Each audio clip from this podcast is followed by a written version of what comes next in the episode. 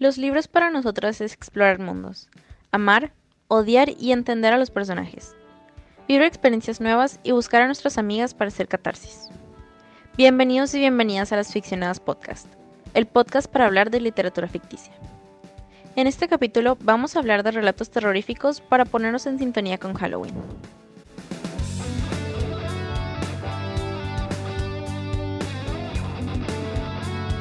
Bienvenidas y bienvenidos a nuestro primer episodio de Ficcionadas Podcast. Aquí con mis compañeras les vamos a estar hablando sobre libros, las cosas que nos gustan eh, relacionado a la literatura, más que nada. Pero antes quiero desearles un feliz Halloween a todas las personas que nos escuchan y también a mis compañeras de equipo. Creo que es necesario honrar viejas costumbres, sobre todo relacionadas al terror. Y en realidad me creerían si les dijera de que hace 200 años en una casa en Villa... Oh, creo que olvidé el nombre. No, es en Villa Diodati, en Suiza, en realidad. Digamos que fue en Suiza, en una casa. Hubo un grupo de escritores y escritoras que se encerraron, como quien se encierra con sus roomies en una cuarentena. Y para pasar el tiempo, porque no podían salir, em, porque había mal clima, no es que hubiera una pandemia afectándolos afuera ni un apocalipsis zombie, sino que había mal tiempo y nadie podía salir. Eh, decidieron pasar el tiempo juntos y a uno de ellos se le ocurrió inventar un, reto literario em, donde le dijo como escribamos un cuento de terror y quien escribe el mejor relato de terror gana. Entonces le propuso a sus amigos y amigas, que eran todos escritores, eh, hacerlo. Y bueno, de ese em, club terrorífico, ese club literario, estaba nada más y nada menos que el poeta Lord Byron, eh, su amigo Percy Shelley, esposo de Mary Shelley, y también estaba John Polidori, que era médico y amigo de Lord Byron. Y todos ellos tuvieron que inventar durante esos días que estuvieron juntos historias terroríficas. El resto de eso ya es historia. Mary Shelley creó Frankenstein o el moderno Prometeo, una de las historias que marcó un punto importante en la ciencia ficción moderna y el terror gótico también, mientras que John Polidori creó el vampiro gótico moderno, romántico, que es antecesor de Carmila y del mismo Drácula. Entonces les propongo esta idea. Para honrar esta costumbre de reunirnos literatas o amantes de la literatura, em, quiero que cada una cuente un relato de terror, haya sido creado por ustedes o simplemente uno que les haya gustado. Em, y que gane la mejor. que la suerte esté a su favor. ¿Quién empieza? Bueno, lo que hicimos para este Halloween fue dividirnos en grupos. Cada una eligió con su compañera un relato a contar para hoy. Y con Flor elegimos el relato y la, la leyenda de Felicitas Guerrero, que es un relato de Buenos Aires, Argentina. Bueno, la leyenda se basa en que la gente eh, la ve en la iglesia que se hizo en honor a ella que la ve como con un vestido viejo y de época. Eh, la gente la ve llorar, básicamente eso es lo que dicen. Eh, la historia en realidad de Felicitas Guerrero es que ella se quedó viuda a los 26 años y se casó con Martín de Alza a los 15. Tuvo dos hijos, uno se murió a los 6 y otro nació sin vida. Y como que lo que cuenta esta historia es que, como que más allá de ser bella, que en ese momento la belleza era lo considerado lo afortunado, digamos, porque las mujeres bellas eran las que se terminaban casando, eran madres y esposas, como que igual eso le trajo mucha mala suerte, mucha tragedia, como que quedó rodeada de muerte y quedó como con una fortuna incalculable. Después de que se le murió el marido y quedó viuda, se volvió a comprometer con otro tipo. Había otro chabón que estaba obsesionado con ella, que estaba como cortejeándola todo el tiempo y lo que hizo Enrique Ocampo fue básicamente matarla, estaba obsesionado con ella y le dijo algo así como, bueno, vos vas a ser mía y de nadie más, y de nadie más. Y bueno, cometió lo mal llamado eh, crimen pasional. Me parece también importante remarcar, o no sé si remarcar, es un dato de color que Enrico Campo tenía 50 años, mientras que Felicitas tenía tan solo 18 y aún así eh, se casaron, así que eso lo hace mucho más turbio. y bueno, en fin, la historia siguió así y los padres, dolidos por el horror, construyeron un templo para recordarla. eh, era una iglesia que se sitúa atrás de la casa donde murió y hoy en día, hoy en día está en el corazón de Barracas, en Buenos Aires. Eh, la leyenda siguió así y creo que lo que se destaca que todo es que aseguran que hay una maldición que sería la maldición del pretendiente, ya que dicen que lo que impide que Felicitas descanse en paz es que a veces la escuchan llorar y nada, la maldición es básicamente lo que impide que ella descanse en paz. Dicen que cada 30 de enero, por la noche, quienes se encuentren cerca de la iglesia pueden escuchar el llanto desconsolado de Felicitas. También aseguran que la vieron detrás de la capilla y se dice que la gente de Barracas le pide a Santa Felicitas la unión con el enamorado de sus sueños. Las parejas eh, frecuentan la iglesia para rezar por su felicidad. También se dice que esta leyenda espanta a muchas parejas jóvenes que quieren casarse, ya que esto traería desgracia o mala suerte en la pareja. Y bueno, dicen que así es como Felicitas tuvo su revancha, después de tanta tragedia y de luchas constantemente con los mandatos de la época, vive en el recuerdo como la santa patrona del amor. También me parece algo trágicamente romántico, me parece también irónico. Incluso porque ella era como la, la más hermosa de todos y mira la vida que tuvo, teniendo en cuenta que la hermosura en esos años era como lo máximo a lo que una mujer podía aspirar. O sea, el terror lo, lo agarré por ese lado, qué sé yo, tenía 15 años. Fue un montón lo que le pasó y, nada, no puedes descansar en paz. O sea, por favor. Yo creo que también la idea de que surja desde un, un femicidio también lo hace lo hace terrible. Esto lo a mí me lo habían hecho leer en quinto año, tipo un librito de relatos y como que relata un poco más, más explicado, ¿no? La historia de ella. Y todo lo que es la parte en la que se le muere el marido y está como buscando un pretendiente porque lo que tenía que hacer era eso en ese momento. Era, es re feo porque el que... no, no la dejaba en paz. Ni siquiera estaba buscando pretendiente, sino que la familia, al verla sola, ya que era impensable que una mujer se esté sola, ellos mismos decidieron buscarle una pareja. Ella creo que solamente pensaba que era un hombre atractivo y ya, pero como te digo, tenían bastante diferencia de edad. También era un hombre bastante turbio. Era el abuelo, básicamente. Podría haber sido, sí. Viejo cerdo. Sí, boludo, literal.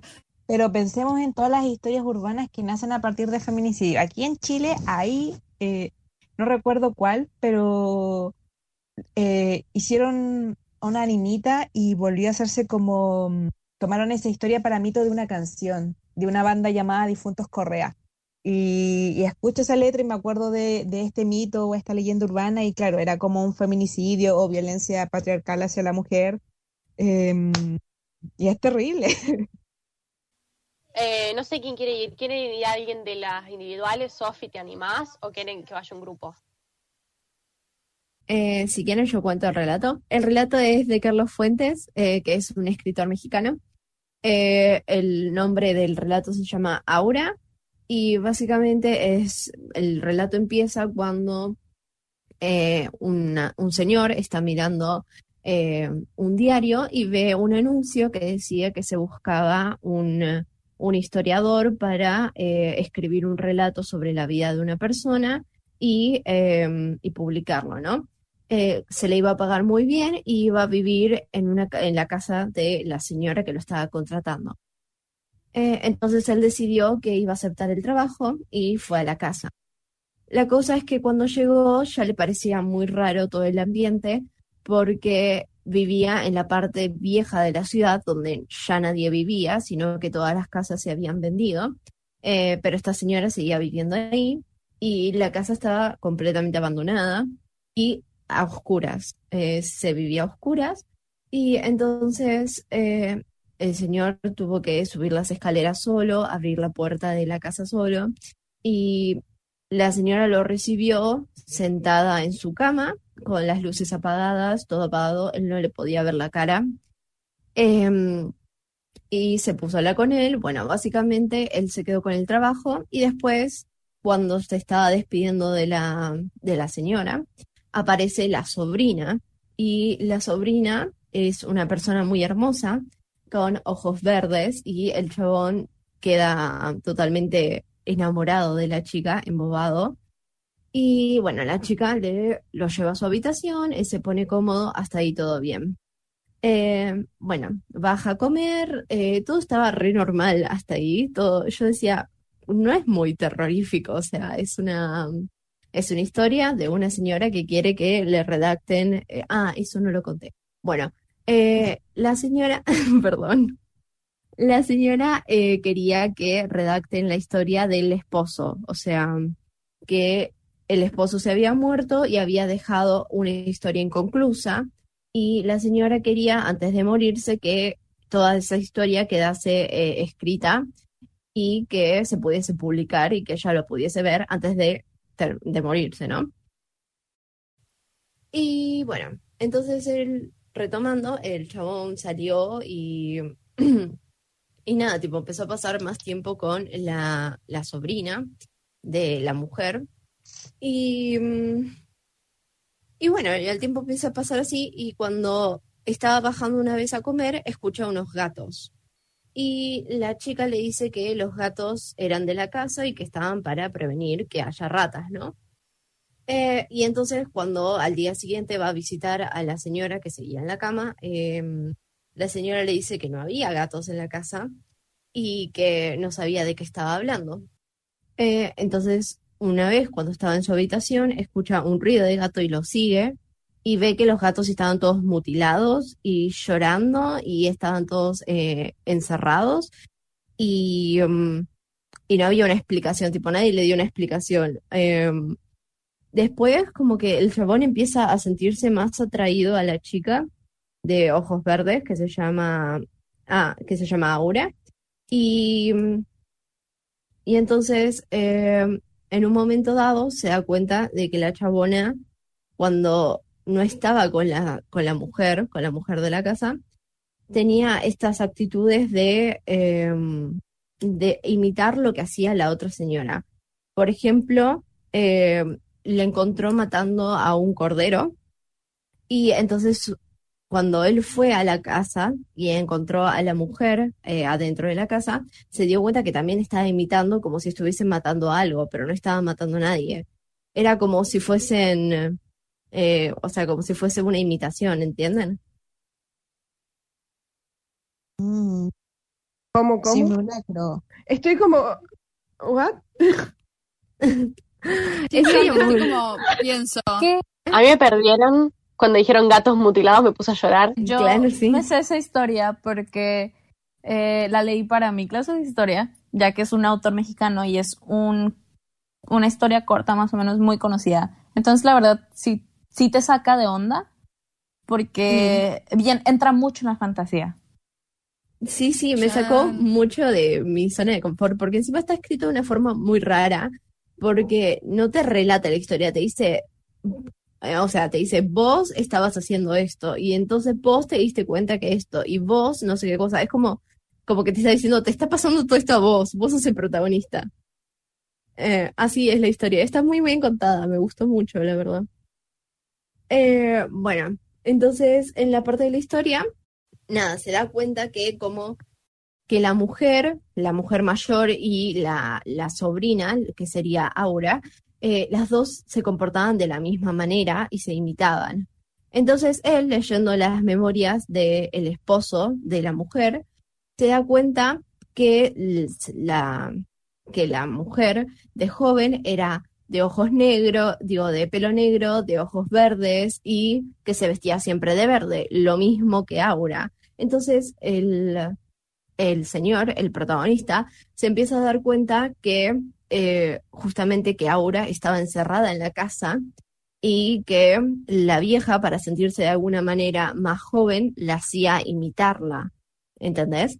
Y entonces, bueno, así el chabón empieza a, a darse cuenta de eso y le dice a Aura que se vayan juntos, que en la... Y bueno, empiezan a tener una relación, empiezan a estar juntos, pero era una relación muy rara porque como que la chabona no lo reconocía a veces ah, y otras veces aparecía de repente y se quedaban, se quedaban juntos y lo hacía mm, una noche en particular, lo hizo bailar y lo hizo recitar algo y le hizo prometer que siempre le iba a le iba a amar sin importar si era vieja y fea Y ahí ya te empezás a dar cuenta que está pasando algo raro. Y ya para lo último, cuando, cuando estaba por terminar la historia, eh, la chica le dice que se vean en la habitación de la vieja. Y el señor le dice que no, que iba a estar la viejita, que no le iban a molestar. Y le dice que en realidad la viejita se iba a ir a pasear, que no iba a estar en todo el día y que ellos podían usar la habitación sin problema. Entonces, eh, se mete a la habitación esa noche a hablar con la chica y bueno, empiezan a, a besarse y todo eso. Y en un momento, como que un rayo de luz, que en realidad sería de la luna, ¿no? Eh, pega en un agujero de la habitación y él ve que la señora, o sea, que la chica no era más Aura, sino que era la señora vieja y que tenía todo el pelo blanco y, y los, y los dientes desgastados y todo. Y el chico se queda muy perturbado y la chica le dice, eh, no te preocupes, Aura ya va a regresar, necesito eh, tiempo y esfuerzo para poder recuperarme y la voy a hacer de vuelta. Ahora, lo que no terminé de contarles es la parte de, mm, del marido. El marido eh, tenía toda una historia, ¿no? Como les dije, el, el protagonista había ido eh, a la casa justamente para poder eh, escribir toda la historia del marido.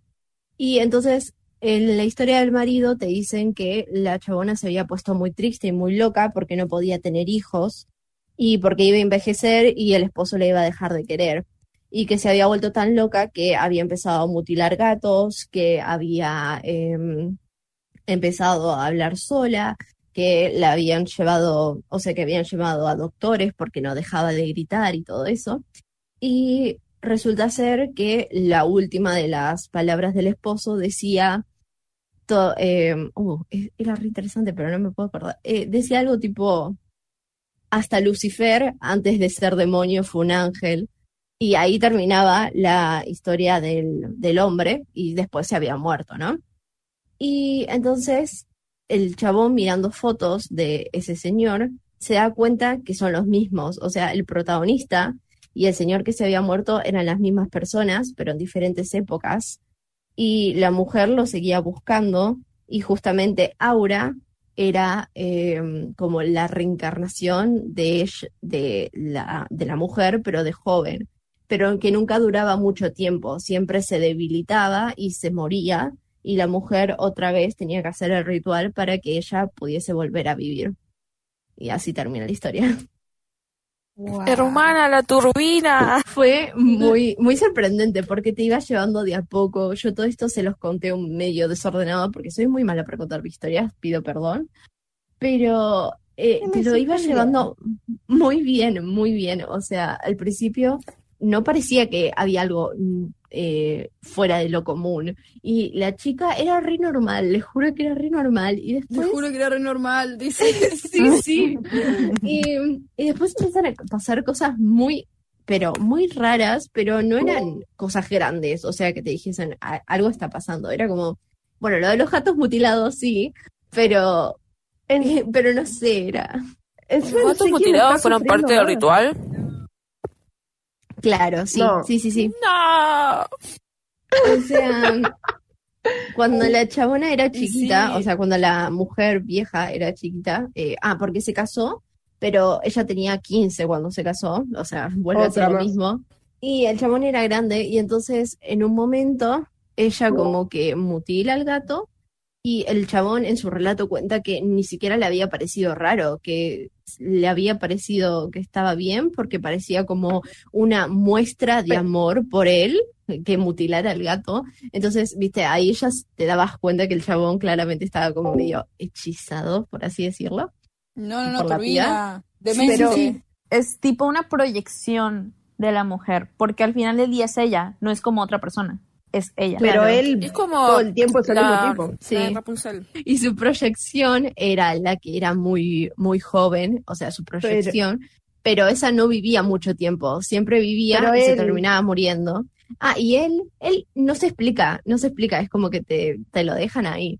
Te dicen que el chabón era el mismo, que en la historia ya se había muerto, pero técnicamente estaba vivo, entonces es como, no sé, como si hubiese reencarnado o algo así, digamos. ¿Quién sigue? ¿Alguien más? Bueno. ¿Nos ya- asusté a todas? o- Sí, Creo que no, no sé cómo seguimos Gaby. después de esto. Ay, ay. Bueno, gente, nosotras leímos a la única e inigualable Mary Shelley para hoy. Por supuesto. Reina. Nosotras leímos un relato corto de Mary Shelley que se titula El mortal inmortal. Lo elegimos porque, digamos, nuestra nuestro tópico del día sería los clásicos. Y cuando dijimos clásicos, Halloween, dijimos Mary Shelley de una. Y nos llamó la atención mucho este relato. Y Gaby les va a explicar de dónde sale. Eh, nosotras teníamos muchas ganas de, de Mary Shelley por, por amor puro. Y sale de, de Keepsake, que fue, era un libro que salía anualmente para las festividades de otoño. Y es donde Mary Shelley publicó la mayoría de sus relatos cortos.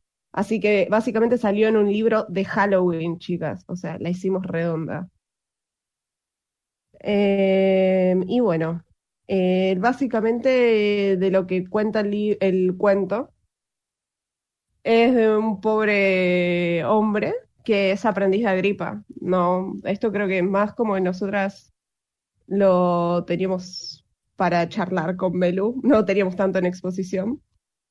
Pero No, bueno, básicamente, claro, en contexto es, claro, digamos que es más o menos en torno al que mil, 1830. Está, está, está fechado en realidad, porque en sí, fin, está el fechado, tiene. está, está escrito como una especie de carta. Entonces está fechado en la fecha del mismo libro que se publica. Y es como un testimonio, casi. Es como una carta, diría yo, ¿no? ¿Te acordás que lo hablamos? Tal cual, era como una carta abierta. Eh, porque no tenía destinatario en general, era un hombre que empieza preguntándose, o sea, empieza declarando que es inmortal, pero que no está seguro de cuán inmortal es porque se siente muerto, o sea, no, no siente que vale la pena su vida, y entonces nos empieza a contar cómo es que él llega a ser inmortal. Entonces empieza básicamente, él era un aprendiz de Cornelio Agripa, que es eh, un alquimista de la época, de más o menos en torno tipo el 1400 me parece que estuvo vivo Agripa, eh, y trabajaba con él en este laboratorio, eh, donde hacían, no sé, tipo, en el, en el tiempo eran estilo de, unos estilos de pociones, por así decirlo. Muy en la Em, búsqueda de la vida eterna. Sí, como en esas cosas medias raras, la vida eterna, el desamor, la indiferencia, es como que buscaban estas cosas, ¿no? Em, bye. Y al mismo tiempo, paralelo a su vida profesional, este hombre no tenía mucha plata. Era un aprendiz y estaba enamorado de una chica que se llamaba Berta. Y Berta se queda sola, se, queda- se le mueren los padres y ellos eran como amigobios, no llegaban a ser pareja porque eran jóvenes. Y la adopta una mujer rica del pueblo para, porque no tenía hijos, para poder educarla y darle todas las riquezas que, que creía que se merecía. Y esta clase, esta diferencia de clases es lo que le lleva a Berta a reprocharle un montón de cosas siempre a este pobre desgraciado, porque lamentablemente era un pobre desgraciado. Quincy. eh, Wincy, y siempre le, le, le reclama un montón de cosas. Le reclama, tipo, sos literalmente pobre, ¿qué vas a hacer de tu vida y qué vas a hacer de mi vida? A mí me vas a atar, a, digamos, a tu pobreza eterna. Entonces Wincy se pone en un punto en el que está súper mal, súper, súper mal por esto. Totalmente. Además, o sea, se lo reclama de un modo muy, muy, muy feo, porque el chabón está como desesperadamente enamorado y para él las cosas importantes no pasaban por, por lo material y ella le, le ha tirado cosas horribles en la cara, como que no se animaba a, a laburar por el amor que ellos tenían. Lo re manipulaba, era- era- no era una mina muy agradable. No, y en un momento le dice, vos pretendés de amar, pero tenés miedo de enfrentarte al diablo por mí. O sea, what? A los límites que está la tóxica, el real la tóxica. Amiga, bueno, la cuestión es que un día eh, Berta decide de hacer una cosa bastante fea, como dijimos, ella viene de, ella viene de una clase social baja, escala, porque la adopta esta tía loca. Em, obviamente una tía loca, si no, no sería un, un relato del Gótico. 1800, claro, gótico. Em, y decide que se cansó de Wincy, que es pobre y todo lo que quieras, y como para darle así un empujón a que, digamos, Wincy se pone a trabajar, porque no le queda otra, se pone con Agripa, y Agripa en un momento está probando a hacer todos estos elixirs, y le dice, vos te tenés que quedar, y hacía como tres días que estaba encerrado en el laboratorio, y Berta se cansa de que él no estaba nunca, y que era pobre, entonces agarra a estos señores, digamos, que cumplían sus estándares, y pasa caminando por el, al frente del laboratorio donde trabajaba Wincy para demostrarle, mira con quién estoy. Esto Entonces rompe a Wincy eh, cae en un- una depresión, pobre.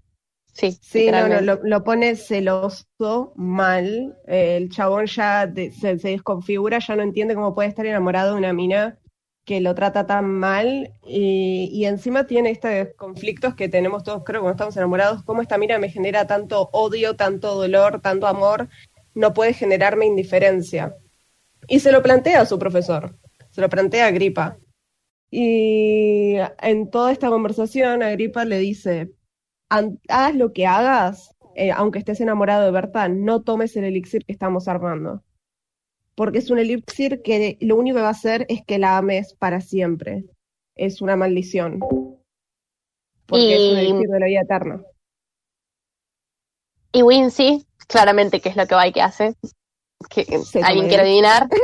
Se toma el elixir, o sea, dice, bueno, yo voy a ir y lo voy a tomar porque me va a hacer dejar de amarla cuando le dijo justamente no lo tomes, es una maldición. O aún peor, Y va a hacer toma el que ella lo admire. Toma el Hombres, no lo elixir. Claro, le dicen no que no, él va y toca, no, tremendo. Entonces No. va, se toma el elixir y no la deja de amar, claramente. un monólogo dramático, desesperado, porque lo único que quiere es que ella lo, lo envidie a él, que él no envejezca y que ella lo vea envejecer y, y lo ame para siempre, porque lo va a hacer joven y hermoso toda la vida. Todo esto, Agripa se levanta, Agripa estaba durmiendo la siesta, vale aclarar. Tal cual. Vale aclarar que Agripa estaba durmiendo la siesta, se levanta, ve que se tomó el elixir y lo echa. Y él vuelve con toda la visión del mundo cambiada, como que él vuelve y se siente digno de, ad- de admirar, pero no sabe por qué.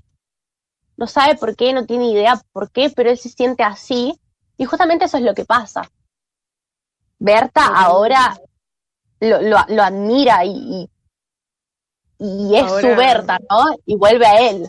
Ella reconoce que lo que hizo estaba mal, le pide perdón y se casan, aún en contra de todas las recomendaciones de esta tía rica, están como profundamente enamorados y él está más enamorado que nunca. Si antes estaba desesperado, ahora está enloquecido.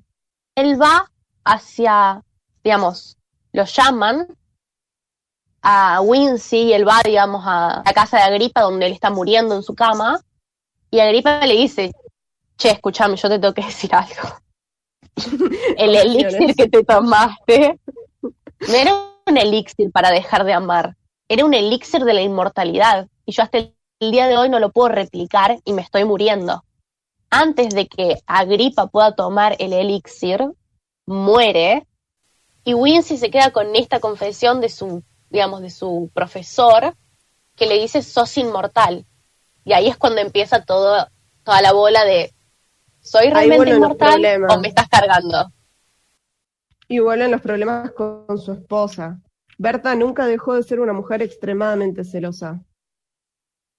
Berta eh, veía que ella envejecía y que ella cambiaba de forma y que los años pasaban, pero Wincy seguía siendo el mismo hombre hermoso con el que se casó cuando eran jóvenes. Entonces Y- los vecinos ya empezaban, porque ya empezaban, llegó un punto en el que, en el que él parecía el hijo de ella, no más el esposo, porque él no envejecía Ah, claro. y se van. No me. Eligen irse juntos como pareja, pero Berta ya no lo trataba con el cariño lo trataba cuando eran jóvenes. Berta ahora vivían una vida en la que ella cada tanto le recordaba que lo que tenía él era una maldición y que iban a encontrar una cura porque él estaba enfermo. Y Berta se pone en este plano de la tóxica, literalmente, y le empieza, le empieza a analizar la cara todo el tiempo para buscarle arrugas, verle el pelo, a ver si tiene una cana. Ey, y le a dice todo el tiempo. emocionalmente.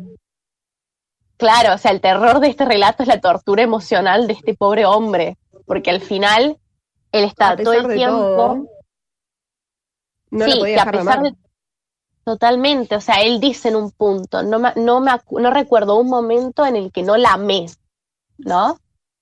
Y la relación se torna bastante, bastante pesada, porque al final del día ella no lo quería. pero tampoco quería que esté con otra, porque él era hermoso. Y entonces hay momentos en que lo increpa de que las mujeres, las chicas de, de su edad, porque él parecía de 20, le, lo miraban y lo deseaban y ella ya tenía más de 50 años. Y entonces le decía que era una maldición y le buscaba una falla en la cara y le buscaba, y no es que no le dolía a Wincy, Wincy dice que todo era muy doloroso, pero aún y todo no podía dejar de amarla. Ya la parte en la cual Berta nos deja. Claro. porque ella es mortal, ella literalmente es mortal y muere. Y Wincy, una de las cosas más tristes que pasan en este relato, es el hecho en que ya se llevaban como perros. Al final, del, al final digamos, de su relación se llevaban mal, porque ella eh, lo detestaba, era tan celosa, no, no solamente del hecho de que él pudiera estar con alguien más, sino de que, del hecho de que él era mucho más lindo y mucho más bello. Eh, y Sí. ella muere y Wincy dice, ¿qué dice Gaby? No, como. Ella muere y no tengo la cita, pero Wincy llora, llora mares sobre su tumba, llora cuando la entierra, llora mientras está al costado de su cama, sufre horrores y ya no tiene motivo por el que estar vivo. Él ahí no encuentra sentido para su inmortalidad porque el amor de su vida, su gran amor, su Berta, yegua que sea, eh, se murió. Entonces empieza, digamos, su travesía a través de los siglos, porque, digamos, él empieza a ser inmortal, ponele en el 1500, 1400, y este relato está fechado en el 1800. Entonces son muchos años que él vive sin todavía estar seguro si realmente es inmortal. ¿No? Tal cual. Al final él de todavía este no sabe. Aparece la duda. Él propone, soy entonces inmortal, porque él nunca está de acuerdo con si, si está vivo o no está vivo para siempre, porque se encuentra una cana eh, para el final del libro y no sabe si esa cana nunca la vio y siempre estuvo ahí o si es una cana que le salió ahora, entonces eh, ya puede tipo dejarse estar y morir, porque lo que en realidad Wincy quiere, te das cuenta cuando termina el libro, que esta es una carta de suicidio. Al final del libro te das cuenta que Wincy está considerando matarse, te cuenta toda su vida y está considerando matarse, pero tiene miedo. Y lo que más lo lleva al, digamos, al considerar realmente si vale la pena el suicidio o no, es el hecho de que él es sumamente egoísta también. Porque más allá de que él perdió el amor de su vida y más allá de que él eh, no quiere estar vivo porque realmente detesta la vida que tiene, él dice, yo no me puedo morir sin haber dejado mi nombre en algún lado. O sea, yo no me quiero morir y que alguien encuentre esta carta de suicidio y que diga, ay, no sé quién es. Hay una inmortalidad que para él es válida y una inmortalidad que no. La inmortalidad que le está tocando vivir sin Berta no es la que él quiere, pero no quiere que lo olviden. Entonces, es un hombre eh, muy torturado, muy torturado. Tiene muchos problemas. Pero en realidad es como que él dice, yo no quiero ser olvidado, yo necesito que la gente, solamente por el simple hecho de que viví más de lo que viviría una persona, digamos, en la media, eh, merezco ser recordado por esto. Así lo dice. Y así lo Y yo creo- piensa. Sí. Creo que lo que más logrado tiene Shelley acá es que realmente el modo en que está escrito, que esté fechado, cómo, cómo se comunica Wincy, te hace creer que realmente es su carta de suicidio. Tipo, que realmente es una carta que publicó en un libro para si realmente se puede suicidar o se llega a morir, pueda ser inmortal a través de la pluma. Entonces ya al final, en donde no sabemos, era realmente inmortal, se suicidó, no se suicidó, al final, digamos, logró eh, esto que, digamos, su gran, repartir su gran mensaje y algo súper interesante, y acá van a tener que disculparlo, nerd, es cuánto puso Mary Shelley de sí misma en Wincy, cuánto puso de Percy en todos en los demás personajes, ¿no? Porque Mary Shelley tenía esto de totalmente siempre meter a su, digamos, su experiencia personal en sus relatos, era su forma Totalmente, era su forma de hacer catarsis. Además, de, también lo interesante, tipo, creo que sí, ¿cuánto hay de ella en, en, en, Wincy? ¿Cuánto hay de Percy en Wincy? Porque, o sea, podemos decir lo que queramos del chabón la cagada, pero nunca, nunca se dejó escrito que era una pareja que no se quería entre sí. Entonces, la envidia marital que puede generar alguien que es inmortal, aunque no lo quiera, porque Percy fue inmortal antes que Mary, tipo se lo reconoció antes que a ella, aunque hoy ella sea más famosa. Mary tuvo que vivir toda su vida sabiendo que su marido, aun si su literatura era un toque más mediocre que la de ella o menos revolucionaria que la de ella, iba a ser más inmortal que, que ella. Entonces, eh, yo creo que hay una proyección de ese matrimonio de muchas maneras, tipo es una lectura que se puede hacer un montón de modos. Y con Belén estuvimos horas haciendo eso. Y el relato termina así. La primera frase del último párrafo es, antes de irme, una vanidad miserable me causó escribir estas páginas. No me voy a morir y dejar no nombre y dejar un no nombre detrás, digamos. No me voy a morir y, y no tener nombre.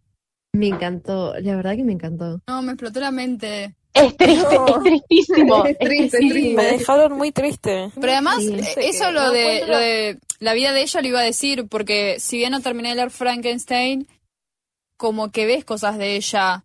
Por ejemplo, creo que a mí me habían dicho, o lo había leído, el hecho de que cómo está escrito Frankenstein, o lo que ella escribe, fue como medio modo de catarsis, se podría decir, por ese matrimonio que no le hacía bien. Pero al fin y al cabo, si nos ponemos a analizar el matrimonio de Mary Shelley, eh, no es que no se querían, era gente que solamente estaba tan acostumbrada a sufrir, que pensaban que si no amaban y sufrían al mismo tiempo no servía. Voy a hablar por los escritores también que hay acá, las escritoras que tenemos acá. El escritor es por naturaleza un ser extremadamente competitivo. Y a ella no se, lo, no se le reconocían las mismas cosas que al marido. Es tal cual desamor, pero a otro nivel de, de no, yo no existo sin esta persona y no tengo ganas de existir sin esta persona.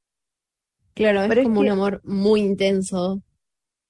Él dice, ella tenía el poder, eh, eh, tipo en citas, parafraseando, él dice, ella tenía el poder tipo de, de generar todas las emociones en él. Dice, tenía el poder de generarme odio, de generarme todo el desagrado posible. También le podía poder de generar amor. Tenía el poder de generarle todo menos indiferencia.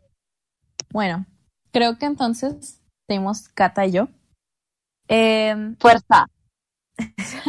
nuestra historia corta que escogimos es de terror psicológico del famosísimo Edgar Allan Poe.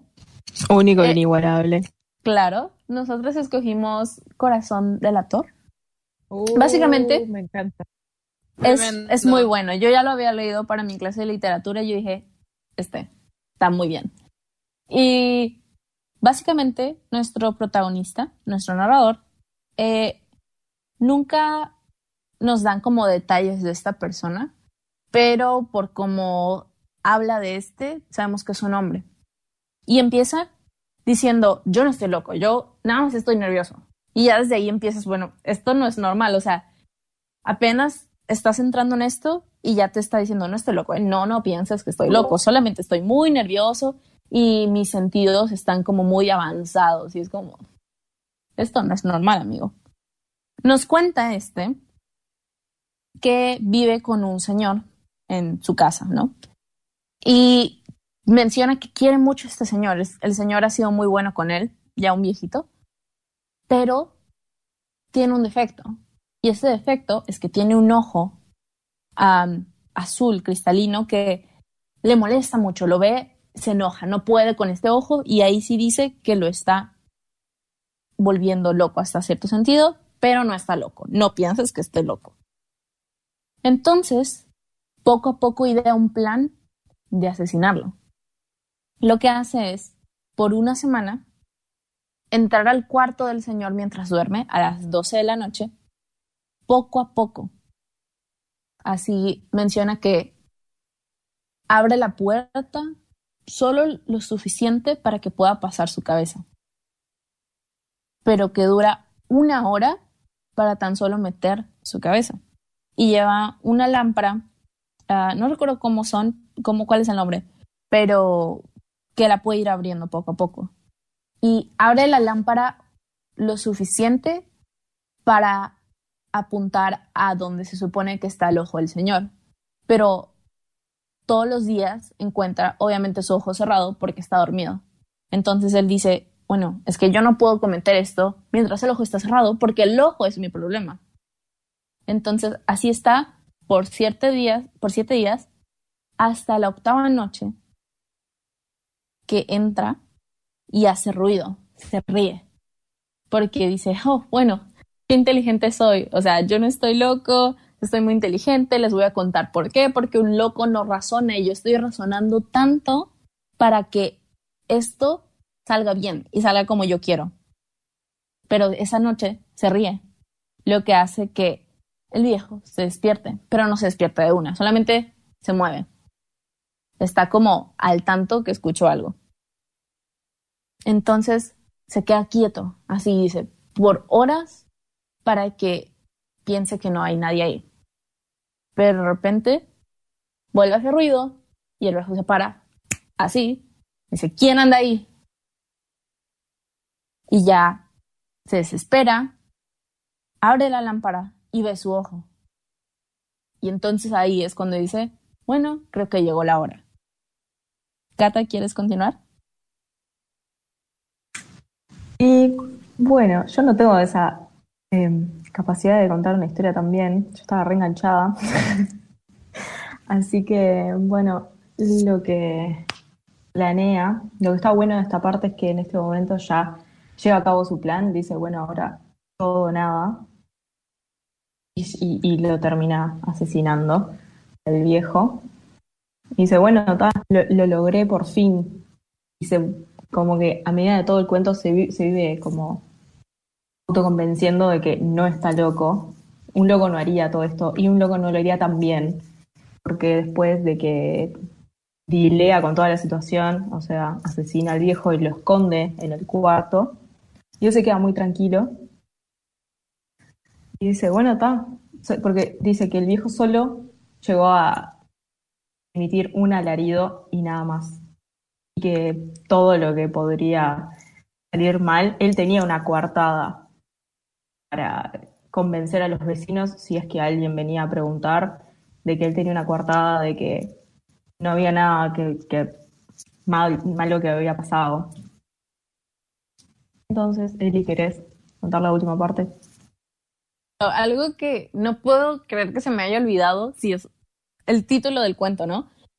Cuando está por asesinarlo, él dice que gracias a sus tan buenos sentidos, eh, menciona cómo escucha los sonidos de la tierra, del cielo e incluso del inframundo.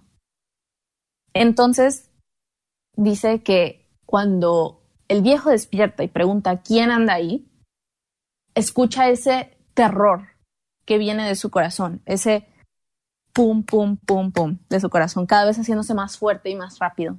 Y piensa, bueno, ¿soy yo solamente que lo puedo escuchar? ¿O será que este sonido me va a delatar? Entonces ahí es cuando lo hace, lo mata y dice, ya, no hay más ruido. Entonces, como menciona Kata, lo hace, lo termina muy bien y dice, yo no estoy loco porque, o sea, pues, lo hice tan bien, no puedo estar loco.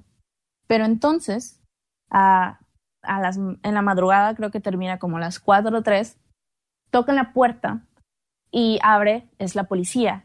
Un vecino escuchó el único grito que hizo el señor y pues se preocuparon. la policía llega y pues menciona esto. El señor dice, bueno, este, yo fui el que gritó porque estaba soñando, tuve una pesadilla, grité, pero eh, el señor no está aquí, solamente soy yo. Entonces llegan, inspeccionan todo y los policías se ven satisfechos, piensan que todo está bien. Entonces, como el señor también estaba muy tranquilo, dijo, oh, siéntense, vamos a sentarnos en el cuarto del viejo.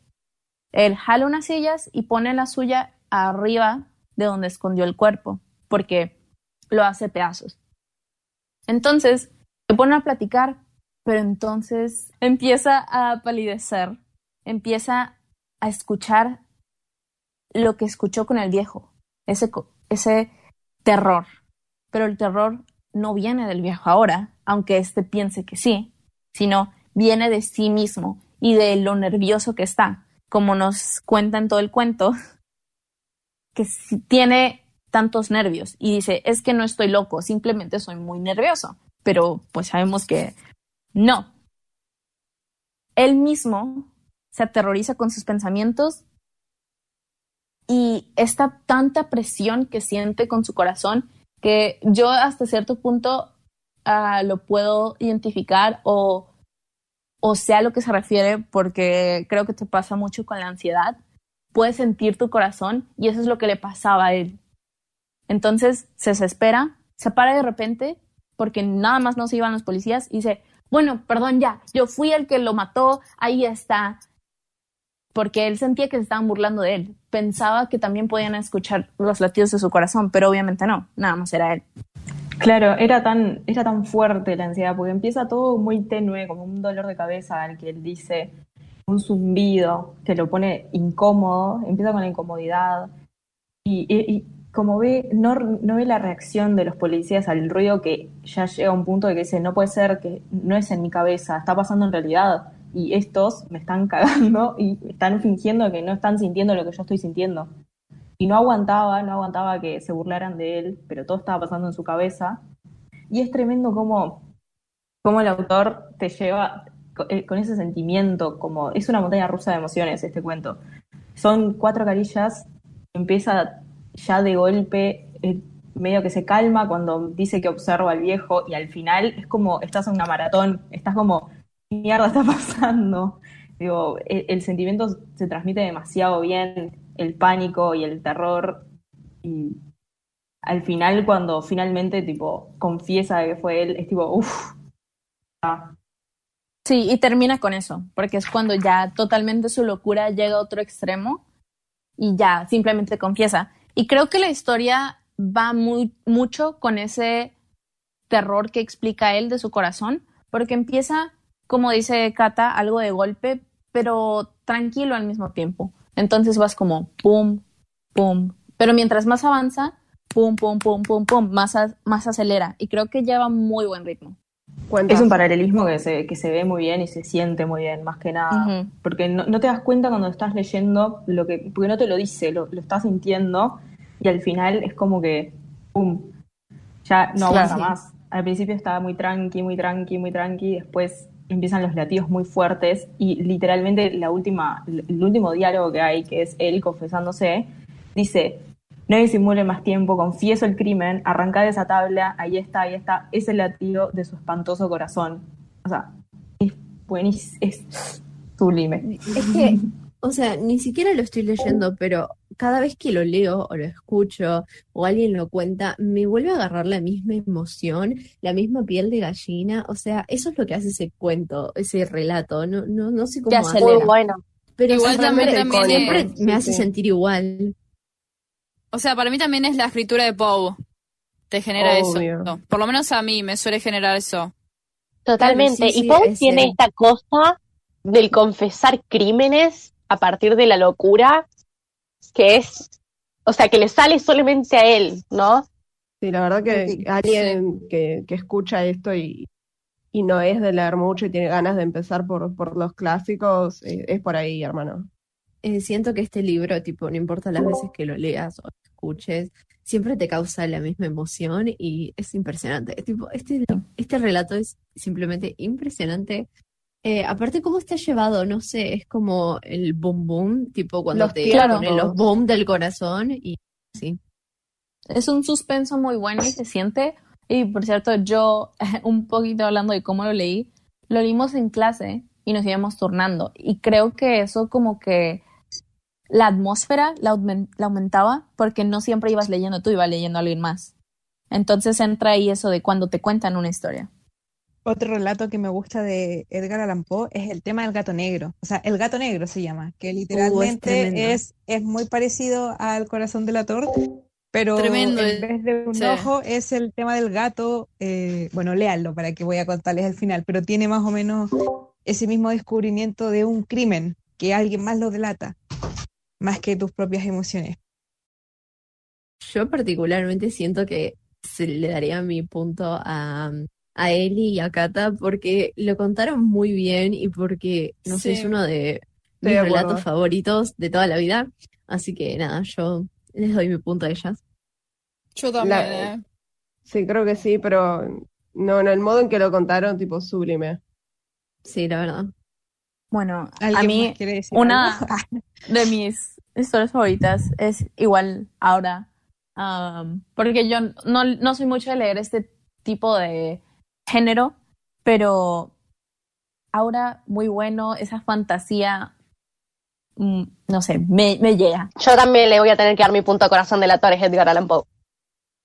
Yo le doy Sí, mi punto parece. porque lo contaron muy bien, me gusta mucho Alan Poe y eso que amo a Mary Shelley, ese relato que contaron no lo conocía, pero sí también tenía muchas similitudes con Frankenstein porque Shelley tiene como ese cuestionamiento de la creación y de la inmortalidad y el uso de la ciencia o, o de, o de la alquimia que lo cuestiona todo y nada, es una mujer que cuestiona todo en la vida y tiene todo el derecho de hacerlo y es brillante cuando lo hace y siempre se da su gusto de tirarle shade a, a su a su esposo y a Lord Byron. Entonces el consenso está en que ganaron Kata y Eli, ¿no?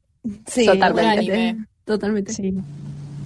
Gracias, público. Gracias. ¿Alguna historia más o libro? Yo les quiero recomendar una última, que me parece que se la tienen que haber leído, porque es excelente. Y a mí me la dieron para leer hace mucho tiempo, que se llama La pata del mono. Yo recomiendo eh, más audiovisual eh, para el que sea medio pajero para leer.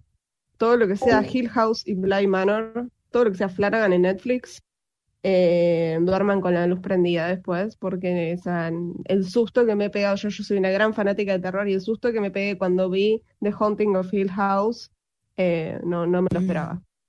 Y bueno, cierre Lord Byron, por favor. Ya que hemos terminado nuestra contienda y tenemos a nuestras dos ganadoras del certamen improvisado que honra nuestras ancestra- ancestralidades literarias, tenemos que despedirnos y nos volveremos a ver en otra en otro episodio de Ficcionadas Podcast.